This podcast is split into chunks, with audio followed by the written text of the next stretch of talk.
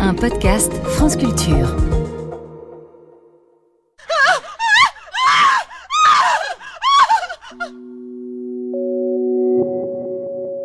Qu'avez-vous ressenti en entendant ce cri? Qu'imaginez-vous?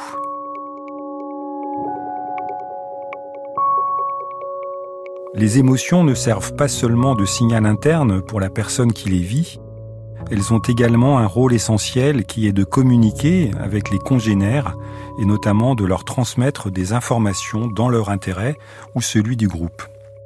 En effet, la plupart des réactions émotionnelles s'accompagnent de manifestations visibles ou perceptibles par les autres, que cela soit au travers des expressions du visage, du comportement ou même de la voix. Cette capacité de transmission de l'information existe chez beaucoup d'espèces animales et on peut penser qu'elle a existé chez l'être humain avant l'apparition même du langage et donc qu'elle est programmée très solidement dans notre cerveau. Votre cerveau, saison 4. Ce que l'anxiété fait à votre cerveau. Avec Antoine Pellissolo. Épisode 4. Votre cerveau est contaminé par l'anxiété des autres. Dans le cas du cri que nous venons d'entendre, il n'y a pas de doute sur les émotions de son auteur. Évidemment, il permet d'alerter les autres individus d'un danger immédiat afin qu'ils viennent lui porter secours ou éventuellement s'enfuir aussi pour se protéger eux-mêmes. La fonction d'alerte est donc particulièrement importante pour la peur et l'anxiété et elle est souvent assez subtile. Nous sommes capables en effet de détecter la crainte dans un léger tremblement de la voix, dans une grimace très discrète du visage, dans des gestes légèrement maladroits ou même dans la manière de marcher. Détecter la peur de l'autre peut servir à lui venir en aide s'il s'agit d'un congénère ami ou allié, ou à l'inverse à abuser de lui s'il s'agit d'un rival ou d'un ennemi. Mais cela permet aussi d'apprendre pour soi-même qu'une situation est dangereuse. Cela a été bien démontré par des expériences de laboratoire à l'aide d'animaux qui nous ressemblent comme les grands singes. Si on montre à un singe des films dans lesquels des congénères sont effrayés par un objet a priori non dangereux, ce singe va développer une crainte de cet objet comme s'il avait été contaminé par la peur des autres animaux. Cette contagion émotionnelle et cet apprentissage par imitation de la peur des autres a sûrement joué un rôle très important pour protéger les êtres humains et d'autres mammifères de la même manière de dangers menaçant l'espèce. C'est une base importante de l'éducation que donnent les parents à leurs enfants, leur transmettant explicitement, bien sûr, mais aussi implicitement, le sens du danger de certaines situations ou de certains objets. Comme toujours, ce mécanisme, utile à la protection de l'espèce humaine, peut aussi avoir des effets collatéraux plus négatifs.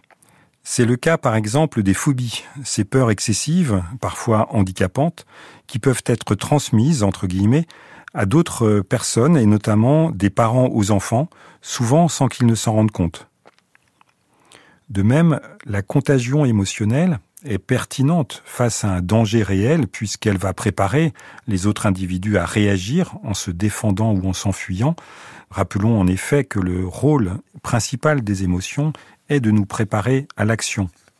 Mais cette fonction peut être à l'origine de réactions en chaîne pas toujours justifiées et pas toujours bien organisées, et notamment de panique collective dans la foule quand certaines personnes commencent à avoir peur et à communiquer leur peur aux autres.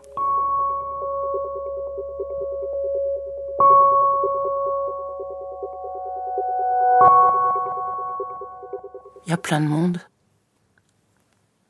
Il y a plein de monde. Il y a plein de monde. Il y a plein de monde. Il y a plein de monde. Quelles émotions avez-vous identifiées dans ces paroles?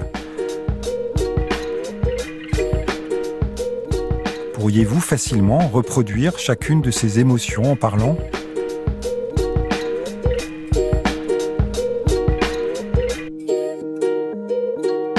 La reconnaissance des émotions et notamment de l'anxiété d'autrui est une aptitude très élaborée et puissante de notre cerveau capable de détecter des signaux très subtils et fins de manière automatique, donc sans même en avoir vraiment conscience. Cette capacité concerne aussi bien la vue, par l'observation du visage et des postures de l'autre, que l'audition, avec donc la possibilité d'identifier des signes d'anxiété très discrets dans la voix d'un interlocuteur, comme dans l'exemple que nous venons d'entendre. Il y a plein de monde. Alors, comment fonctionne cette fabuleuse machine? Les connaissances que nous en avons actuellement est que votre cerveau identifie l'émotion de l'autre en utilisant son propre système émotionnel. En effet, en voyant ou en entendant une personne anxieuse, les neurones impliqués dans la production de vos émotions s'activent de la même manière que si vous aviez vous-même créé cette émotion. Ce phénomène, qui constitue probablement un fondement de l'empathie, a été vérifié chez des animaux et un peu chez l'être humain à l'aide de l'imagerie cérébrale. C'est clairement avéré pour la douleur, comme si on expérimentait la douleur de l'autre en le voyant, mais le même processus semble exister pour les émotions et l'anxiété. Ceci rejoint la notion de neurone miroir que l'on connaît bien également pour la motricité. Lorsque vous regardez une personne effectuer un geste, les circuits de neurones qui s'activent dans votre propre cerveau sont identiques à ceux qui contrôlent les gestes que vous faites vous-même. Cette simulation interne vous permet de mieux comprendre et d'anticiper les comportements et les intentions des autres pour les émotions, on comprend bien aussi toute l'importance de ce système de miroir et de simulation. Il permet d'identifier en temps réel le ressenti d'un interlocuteur afin euh, notamment de créer un lien affectif très fort avec lui. Il existe donc bien une résonance en vous des émotions de l'autre. Vous pouvez d'ailleurs expérimenter cette contagion émotionnelle virtuellement devant un film de cinéma ou en entendant une chanson enregistrée. Et cela, même si vous savez pertinemment que la personne n'est pas auprès de vous et que sa voix passe au travers d'une multitude de systèmes électroniques ou informatiques. Il existe également une composante physique et motrice à cet effet miroir de l'émotion de l'autre. Si on vous avait filmé pendant que vous écoutiez tout à l'heure les phrases enregistrées, alors même que vous ne pouviez pas voir la personne qui les prononçait, et si on vous présentait l'enregistrement de votre visage sans la bande son, vous seriez capable d'identifier les émotions de la voix entendue. Ceci a été vérifié dans des expériences de laboratoire. Par ailleurs, euh, l'expression faciale, comme d'autres réactions physiques qui accompagnent une émotion, facilite en elle-même son identification. Si on la bloque, par exemple en demandant à la personne de mordre un crayon, les performances de reconnaissance émotionnelle diminuent de manière significative. Une grande partie du travail d'identification de l'émotion et ainsi de l'intelligence émotionnelle prend en compte les manifestations physiques qui accompagnent les affects, comme la tension nerveuse ou les sensations digestives ou cardiovasculaires.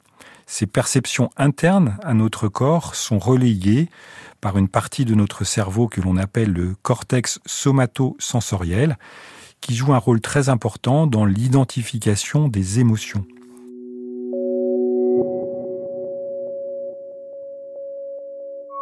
Tout ceci montre à quel point l'anxiété et la peur mettent en jeu des fonctions très élaborées de votre cerveau et sont en permanence soumises à des échanges avec vos congénères. La plupart de nos peurs et de nos anxiétés nous sont communiquées, au moins en partie par les autres, et nous les transmettons à d'autres à notre tour.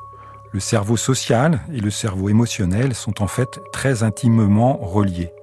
C'est ce que nous aborderons dans le prochain épisode en parlant d'anxiété sociale.